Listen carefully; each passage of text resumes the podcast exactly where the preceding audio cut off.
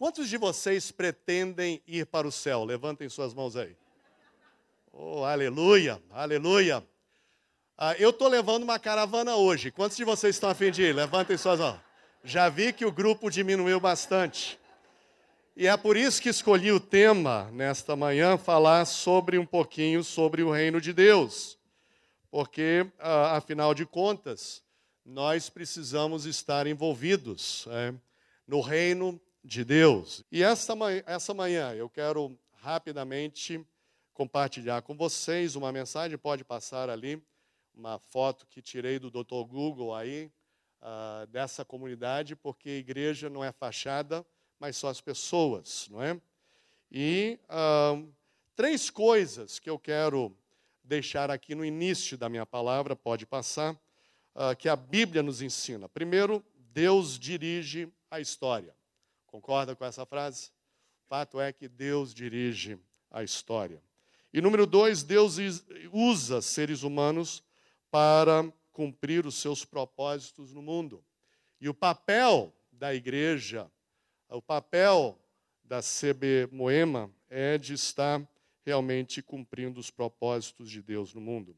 E em terceiro lugar, Deus não divide sua glória com ninguém. Deus não divide sua glória com ninguém. Então, nosso texto nesta manhã se encontra no primeiro livro de aliás, no primeiro capítulo de Atos, Atos capítulo 1, versículos 6 a 8. Atos capítulo 1, versículos 6 a 8. E uh, vamos ver o que a palavra de Deus diz nesta manhã. Fiquemos de pé mais uma vez em reverência à leitura da palavra de Deus. Você acredita na Bíblia nesta manhã? E esse amém está meio fraco. Você acredita na palavra de Deus? Amém. amém. Eu acredito em toda a Bíblia. Você acredita na Bíblia dessa forma? Em toda a Bíblia? Uh, eu acredito na Bíblia desde o livro de Gênesis até os mapas. Você acredita na Bíblia assim? É que depois de Apocalipse tem os mapas, eu também acredito nos mapas, ok? Então, e em reverência à leitura da palavra de Deus aqui, Atos capítulo 1, versículos 6 a 8. Então os que estavam reunidos lhe perguntaram: Senhor, é neste tempo que vais restaurar o reino de Israel?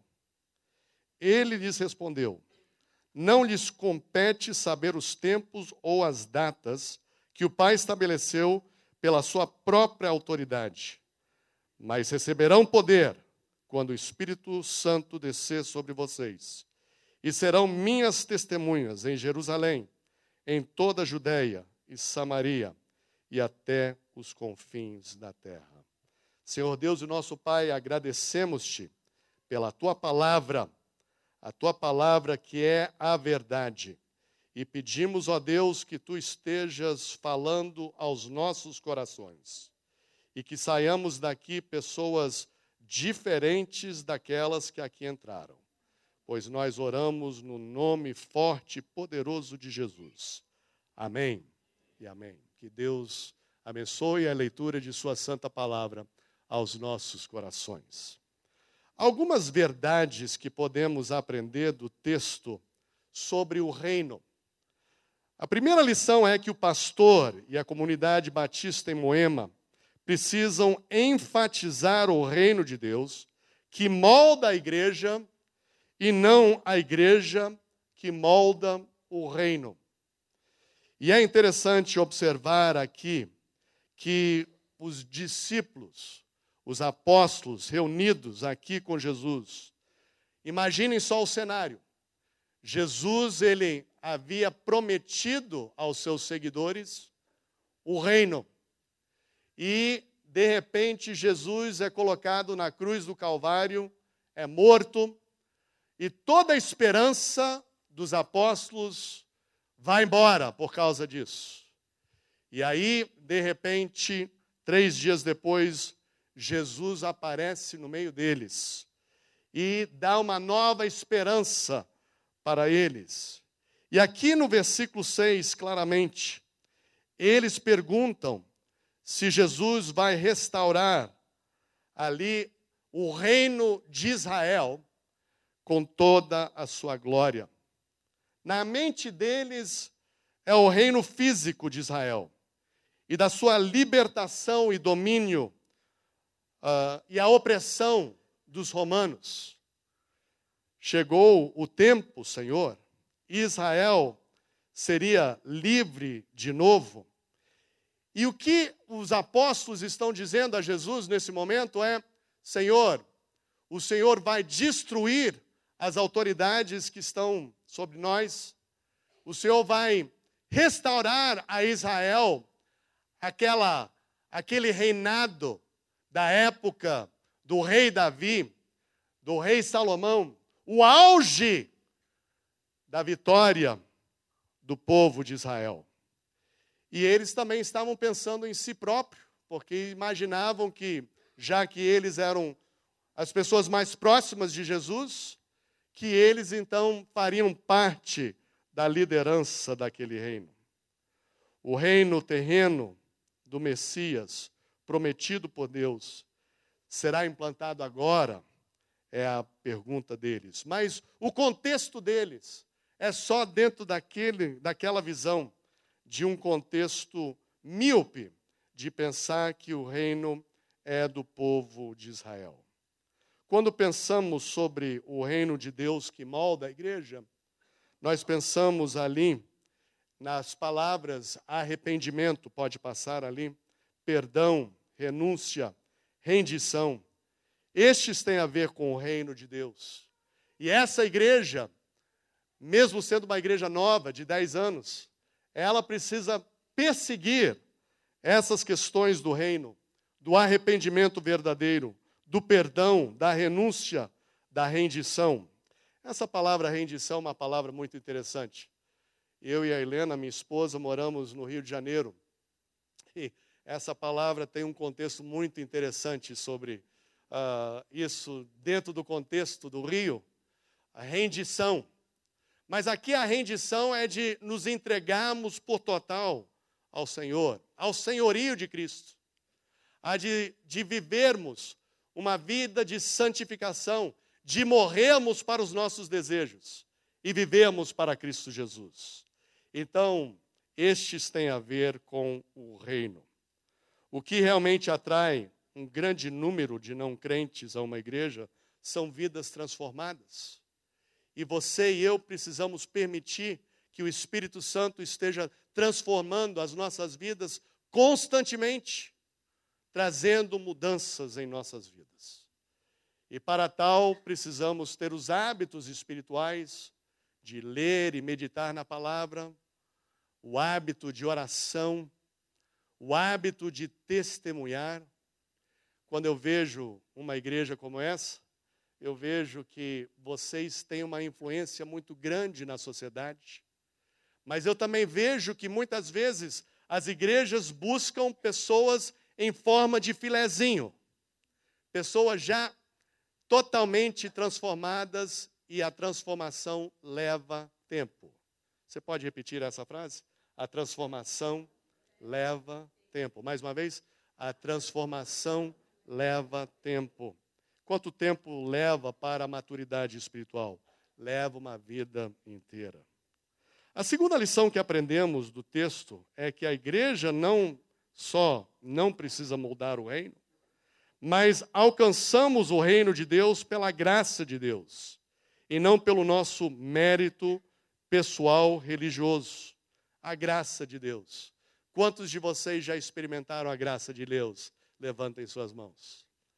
Eu acabo de chegar de uma viagem missionária para uma região da África muito pobre. E eu fiquei imaginando naqueles dias ali como nós no Brasil somos um povo agraciado por Deus.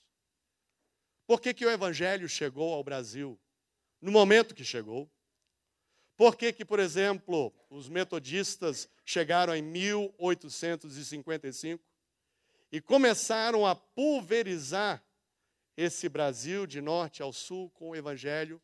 Outras denominações seguiram nós, os batistas, chegamos nos idos de 1882.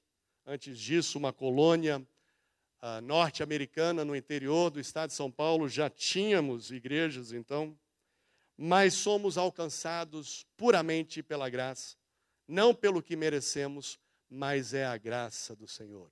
E com a graça vem responsabilidade. Nós somos responsáveis, então, para compartilharmos essa graça do Senhor. Ali no versículo 7, nós vemos ali que Jesus, ele, ele fala ali no versículo 7, que uh, não é do interesse daqueles seguidores de Jesus para o tempo de Deus, mas o tempo está nas mãos do Senhor.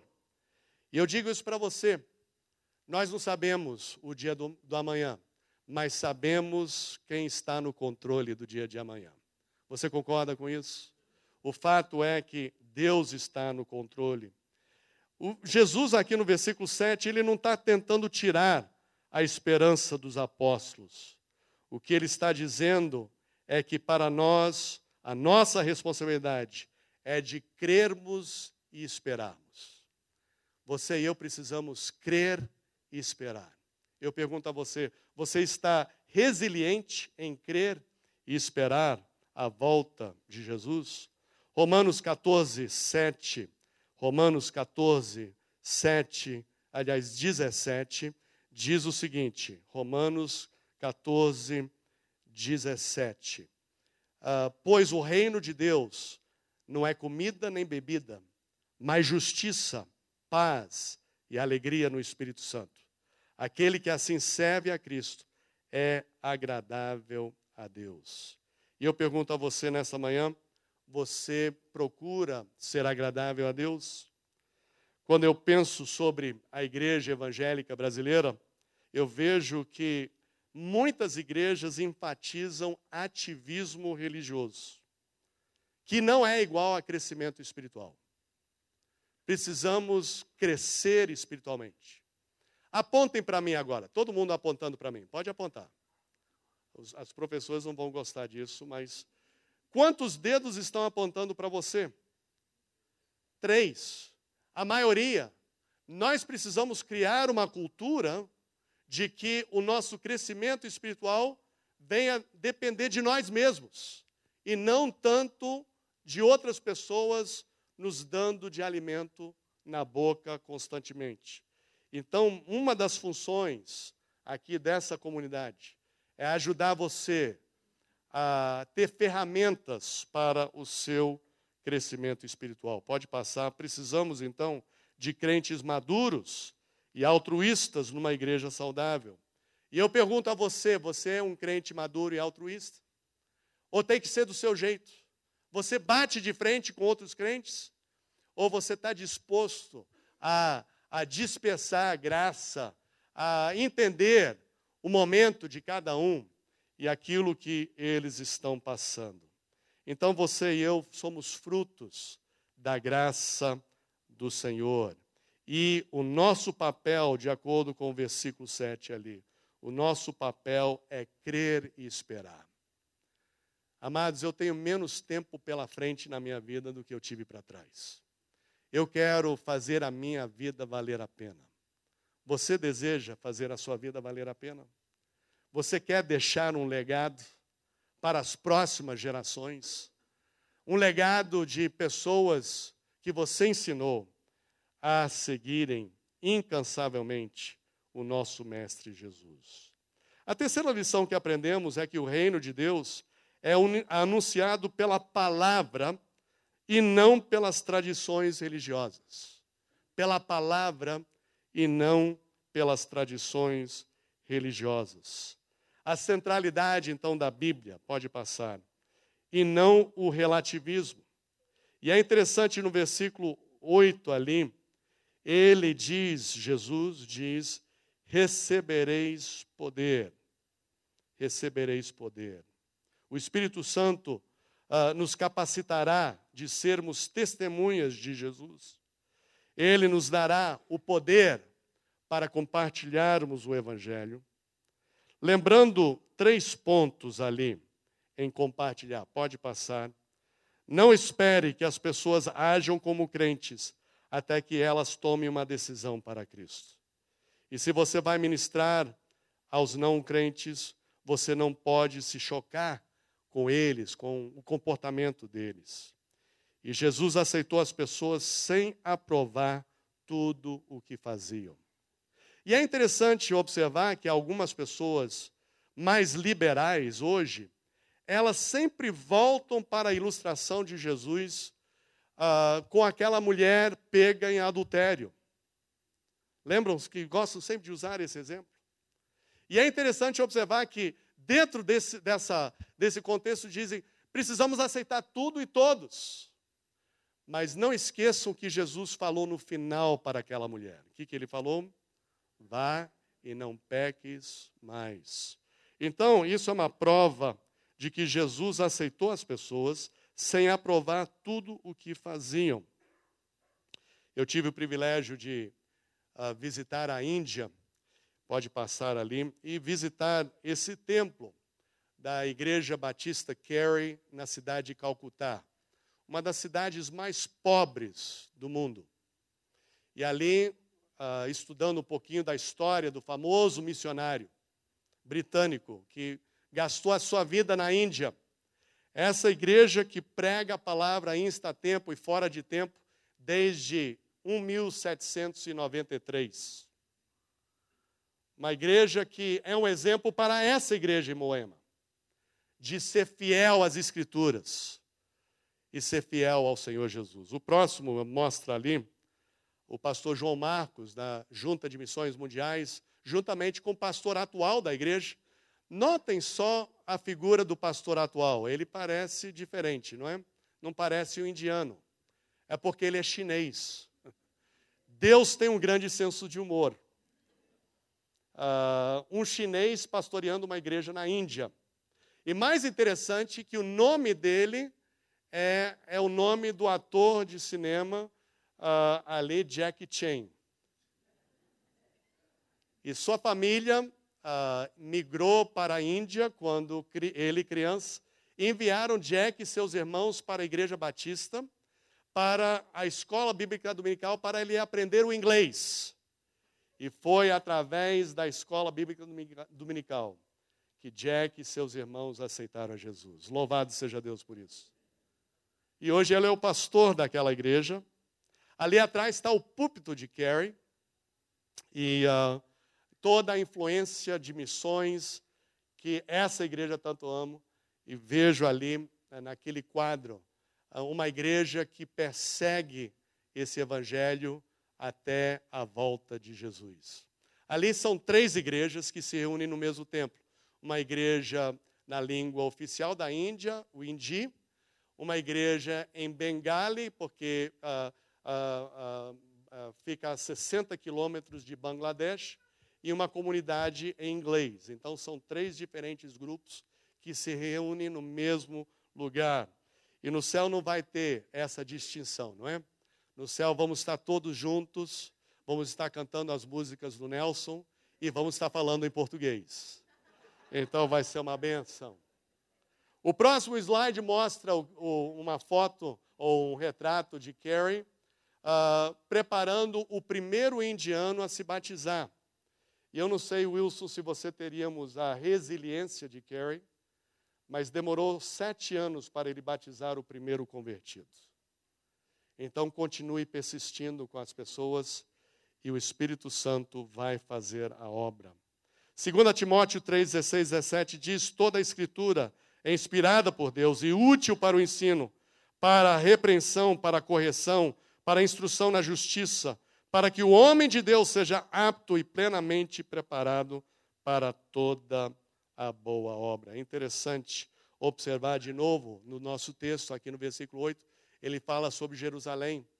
Jerusalém, que nos capítulos de 1 a 7, o, a, o crescimento da igreja. Uh, capítulo 8 uh, é o capítulo da expansão para a Judéia e Samaria. E do capítulo 9 até o 28 uh, ah, é a expansão é, do reino de Deus ao redor do planeta. E finalmente, número 4, no reino de Deus somos servos e não construtores de nossos próprios reinos humanos. Somos servos. Diga ao seu vizinho de cadeira ali, eu sou servo, diga isso. Eu sou servo. Estamos aqui para servir aos outros. Interessante que há uma grande disparidade entre o reino dos homens e o reino de Deus. Primeiro, o reino dos homens ali, pode passar, fundado no poder, baseado no homem, carnalidade, se manifesta na inveja, se manifesta na mentira. Isso daí é o reino dos homens. Já o reino de Deus é fundado no amor. O rei é Jesus, reino unido, o corpo de Cristo, e nós fazemos parte desse corpo. O reino cooperativo, somos do mesmo time. O reino de novidade, Jesus faz tudo novo. O reino da criatividade, estratégias novas de evangelismo. O reino de integridade. E eu espero que você tenha esses valores do reino, ao invés dos valores do reino dos homens. Me preocupa muito a falta de investimento nas próximas gerações. Fico muito feliz de ver muitos jovens aqui, pastor Wilson. Muitos jovens que alegram as nossas vidas, porque não são o futuro, desta igreja, são o presente. Fico muito feliz de ver o meu filho André ali. André, ele vem de um legado muito interessante. O bisavô do André, ele foi uh, o primeiro formando do Seminário Teológico Batista do Sul do Brasil. Foi pastor, o bisavô dele foi pastor por muitos anos da primeira igreja batista de Niterói. Seu pai uh, seu filho, o avô do André, é, doutor Silvio, uh, grande médico, grande cristão ali no litoral de São Paulo. Seu pai, Silvio Filho, minha ovelha, por muitos anos, também um crente fervoroso. E agora você já é a quarta geração, e a sua filha vai ser a quinta, para a honra e glória de Jesus. Então, a importância de de discipularmos, de investirmos as nossas vidas na vida de outras pessoas. E tem pouco disso hoje, mas eu faço apelo a você para servir ao próximo através de servir o Mestre. Então me faz lembrar de um homem chamado André, não esse André, mas o André na Bíblia. Esse homem parece André. Vem aqui ficar de pé, pode ver. Você, pode ver. É, você, você, é, você. Vem aqui, rapidinho. André, ele trouxe o seu irmão a Jesus. Vocês lembram o nome do irmão de André? Não. Simão Pedro. Pastor Wilson, você tem cara de Pedro, vem aqui. Dê um abraço no André, porque foi ele que trouxe você para Jesus. Muito rapidinho, porque o pastor já está já tá olhando o horário ali, tá bom? Agora eu pergunto para vocês: quantos sermões estão gravados na Bíblia que André pregou? Quantos sermões? Nenhum sermão. No entanto, foi André que trouxe para Jesus. O maior pregador de todos os tempos, depois de Jesus, foi Pedro. Então, parte dos prêmios espirituais de Pedro, de Pedro vai para André, porque foi André que trouxe Pedro para Jesus. Louvado seja Deus pela vida de André, não é? Posso ouvir um amém aí? Vocês falam amém aqui na igreja? Muito bem. Então, pastor, fique desse lado aqui, fique desse lado. Houve um outro homem na Bíblia chamado Barnabé. Vocês lembram de Barnabé? Pastor, você tem cara de Barnabé. Vem aqui, vem aqui, vem aqui. Pode vir aqui. É, de você, é. Ele falou, comigo? É comigo? Vem aqui, vem aqui. Então, Barnabé. Barnabé foi o pastor, vem aqui, vem desse lado. Pastor uh, foi o pastor da igreja de Antioquia. Vocês lembram disso? E ele confiou na transformação de um homem que havia jogado os crentes na prisão. Vocês lembram o nome daquele homem? Saulo, que depois se tornou Paulo. Ô Nelson, você tem cara de Paulo, vem aqui. Eu não sei, vem aqui, vem aqui, vem aqui. Pode vir, pode vir. vem aqui. Dê um abraço aqui, rapidinho dê um abraço no Barnabé, porque foi ele que confiou na sua transformação de vida. Agora, eu pergunto para vocês: Quantos livros Barnabé escreveu? Me ajuda aqui. Primeiro Barnabé, segundo Barnabé. Não, nenhum, nenhum livro. E no entanto, no entanto, foi ele que influenciou a vida de Paulo, que escreveu mais da metade do Novo Testamento. Então, parte dos prêmios espirituais de Paulo vão para Barnabé, porque foi ele que discipulou ali uh, Paulo. E a Bíblia diz que Paulo, por sua vez, ele ganhou um casal para Jesus. Vocês lembram o nome do casal? Priscila e Áquila. Eles estão aqui hoje. Esse casal aqui o boné e a esposa. Vem aqui, dê um abraço no Paulo, porque afinal foi ele que ganhou vocês para Jesus. E uh, pastor Wilson, se não fizemos mais nada, a sua igreja está se abraçando mais hoje, viu? Fica ao lado de Paulo lá. Então são três gerações de crentes. Aqui o nome desse é? O nome desse? O nome do casal? E a Bíblia diz que Priscila e Áquila ganharam um homem para Jesus. Vocês lembram o nome daquele homem? Apolo, Apolo. E ele está aqui, é esse irmão daqui. Pode ver, pode ver. Dê um abraço aqui. Pode ver rapidinho aqui. Uh, dê um abraço no casal. Quatro gerações de crentes. Todos esses plantaram muitas igrejas. E todos esses ganharam muitas pessoas e discipularam muita gente. Agora, o que é interessante disso é que parte dos prêmios de todos eles espiritualmente vai para Barnabé, porque foi ele que começou o processo do discipulado. A Bíblia diz que o Espírito Santo revelou a, a Barnabé que eles deveriam fazer uma viagem missionária. Lembram disso?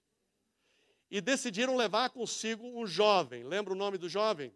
João Marcos. Você parece João Marcos. Vem aqui. É, você. Olha o tamanho desse João Marcos aqui. Já faz até barba, isso é bom. Esse João Marcos, ele vai, fique entre eles aqui, fique entre eles. Ele vai naquela primeira viagem missionária. E a Bíblia não é muito clara em nos dizer o que aconteceu, mas uh, eu, tenho, eu tenho uma leve percepção que uh, esse João Marcos, ele começou a sentir saudade da mamãe. Não sei, a Bíblia não diz isso, mas diz que alguma coisa aconteceu e ele decidiu zarpar e ir embora para casa no meio da viagem. Ele, então, ele abandonou a equipe missionária. Então, vai embora, vai embora. A Bíblia diz que Barnabé e Paulo voltaram para a igreja de Antioquia, prestaram um relatório daquela viagem missionária, vocês lembram disso? E aí o Espírito Santo falou para eles que eles deveriam fazer uma segunda viagem missionária. Lembram disso? E Barnabé virou para Paulo, vire para Paulo, e disse: Paulo, precisamos levar conosco João Marcos. E Paulo virou para ele e disse: Tá lelé da cuca? Não sabe que ele desertou a equipe? Ele não merece outra oportunidade, não. Já demos a oportunidade para ele. Mas Barnabé, por ser um encorajador, ele chama João Marcos. Volta, João Marcos. E João Marcos volta. E Barnabé leva João Marcos. Não, fique desse lado, melhor para se proteger do Paulo. E, Paulo leva consigo Silas. Vem aqui, Silas. Fica ao lado de Silas. E aí já são duas equipes de missionários. E foi esse João Marcos. Não sei se você sabe disso. Foi esse João Marcos que escreveu o primeiro dos evangelhos. O evangelho de Marcos.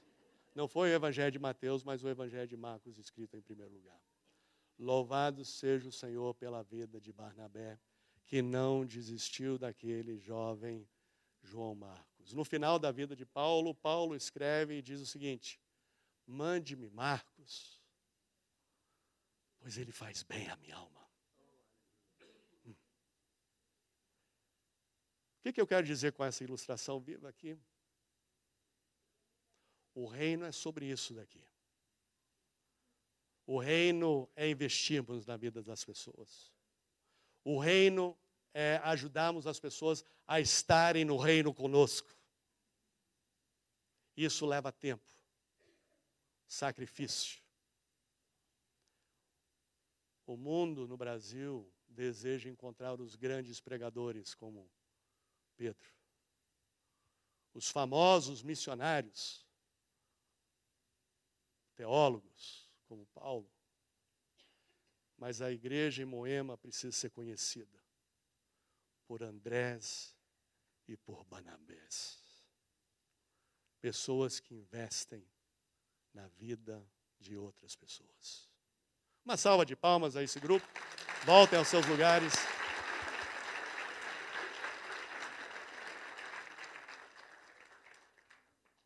Martinho Lutero disse o seguinte: todos somos vocacionados para o reino, você e eu. O mártir é aquele que é fiel a qualquer preço. E essa igreja não é um lugar para frequentar, mas é uma igreja, família, para pertencer. E se você não fez esse compromisso ainda, de pertencer a essa família, quero convidar você nesta manhã a se juntar a nós com os nossos cacos, as nossas dificuldades, os nossos desafios. E você também caminhar conosco e fazer parte dessa família. Feche os seus olhos, baixe sua cabeça. De repente, nesta manhã, Deus tem falado ao seu coração do seu compromisso. De repente você você é filho de crentes, mas você pessoalmente nunca aceitou pessoalmente Jesus como seu Salvador. E eu convido você nesta manhã a colocar a sua confiança total em Jesus. Eu aprendi com 14 anos de idade aqui no interior de São Paulo que Jesus, que Deus não tem netos. Só porque meu pai era crente, não quer dizer que eu tinha a minha viagem garantida para o céu. Cada um de nós temos que ter a nossa experiência pessoal com Cristo. E se você não, não teve essa experiência, eu convido você nesta manhã, aí no seu lugar, refletindo no seu coração, dizendo: Senhor Jesus, reconheço que sou um pecador, que tenho cometido muitos erros na minha vida. E nesta manhã eu quero entregar o meu coração a Ti, quero entregar a minha vida, quero pedir perdão pelos meus pecados, quero que o Senhor entre na minha vida, transforme a minha vida, faça de mim uma nova pessoa Hoje, hoje, eu selo um contrato contigo e nunca mais abrirei mão. De repente você é um crente já, mas você anda um tanto afastado. E esta manhã você pode rededicar a sua vida. E você pode confessar a sua, o seu afastamento e dizer: Senhor, hoje eu quero que o Senhor seja o Senhor, o comandante da minha vida. Eu quero, eu quero trabalhar nas questões que são eternas e não desse dia a dia aqui no mundo. Então estou me entregando a Ti e dizendo que o Senhor é o Senhor da minha vida. Muito obrigado, Senhor, porque o Senhor é, o, é a nossa esperança. Muito obrigado porque o Senhor dimensiona o reino que é muito maior do que Israel, mas é para todo o povo que reside no mundo. E ajude-nos a cumprirmos o nosso papel de sermos sal e luz, de testemunharmos intencionalmente daquilo que Cristo tem feito em nossas vidas, para povoarmos o céu com nossos amigos, familiares, irmãos, com essa mensagem de, do ID de Jesus. Abençoa essa igreja, que nos próximos dez anos muitas pessoas possam conhecer o teu poderoso nome através da comunidade batista aqui em Moema. Abençoa o pastor Wilson, sua querida família, todas as ovelhas aqui dessa igreja.